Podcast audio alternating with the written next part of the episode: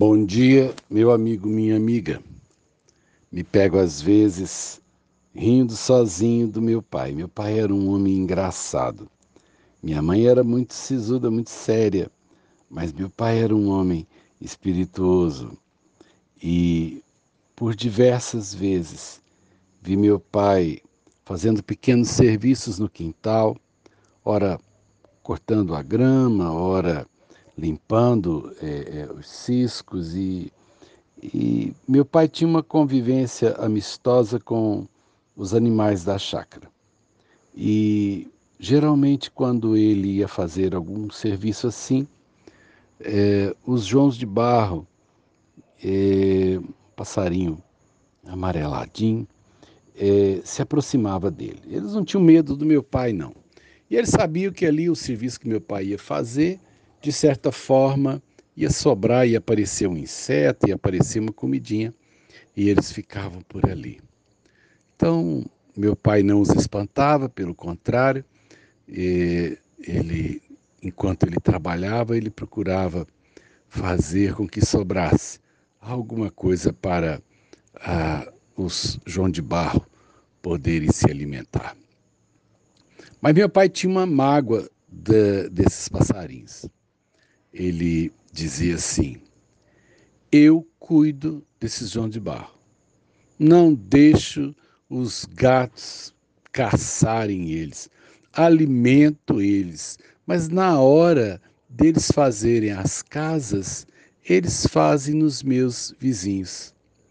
No meu quintal de 4.500 metros, eu não tenho uma casa de João de Barro.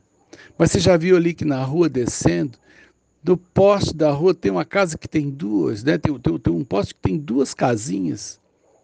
E meu pai ficava indignado, porque ele cuidava. Mas parece que os João de Barro o usavam, né?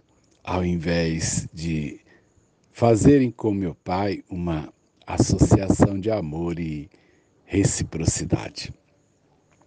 Só que meu pai xingava o João de Barro. Não vou falar o palavrão dele aqui, não. Né? Porque é, é, é impróprio. E eu lembrei-me do meu pai hoje. Eu penso que não é o João de Barro só que não entende o valor da gente associar a nossa vida a quem nos ama e cuida. Muita gente abre mão do vínculo de cuidado. Muita gente desvaloriza o jeito com que Deus levanta pessoas e, e, e move a mão dele favorável para que a gente tenha pão, tenha teto, tenha suporte, tenha conselho, tenha consolo.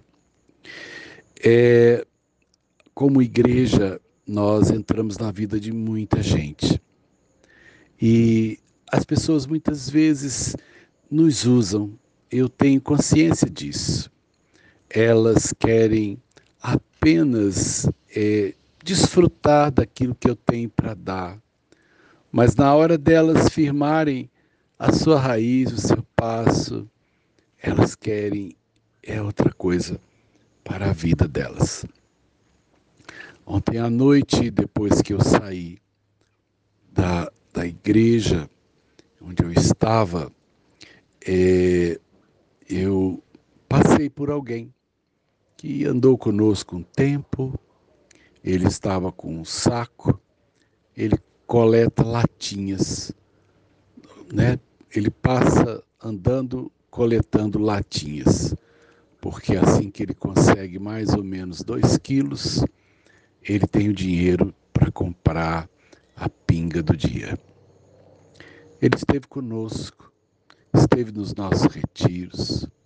Nós o alimentamos com cesta básica, nós insistimos que ele frequentasse a célula, nós procuramos ajudá-lo na sua luta contra o vício.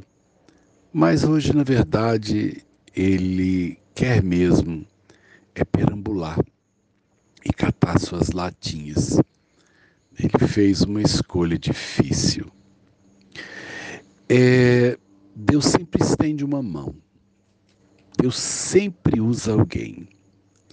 E se você já foi um dia por Deus cuidado por uma dessas formas que ele faz, e eu fui cuidado um dia pela igreja, por isso hoje eu faço parte dela, porque o cuidado que um dia recebi é o cuidado que eu dou. Não abra mão do cuidado de Deus. Não troque o cuidado de Deus por um saco de latinhas.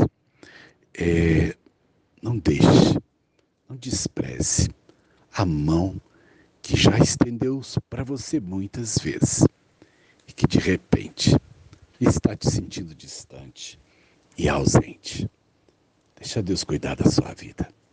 Faça seu ninho exatamente na mão dele. Sérgio de Oliveira Campos, pastor da Igreja Metodista Goiânia Leste, graça e paz.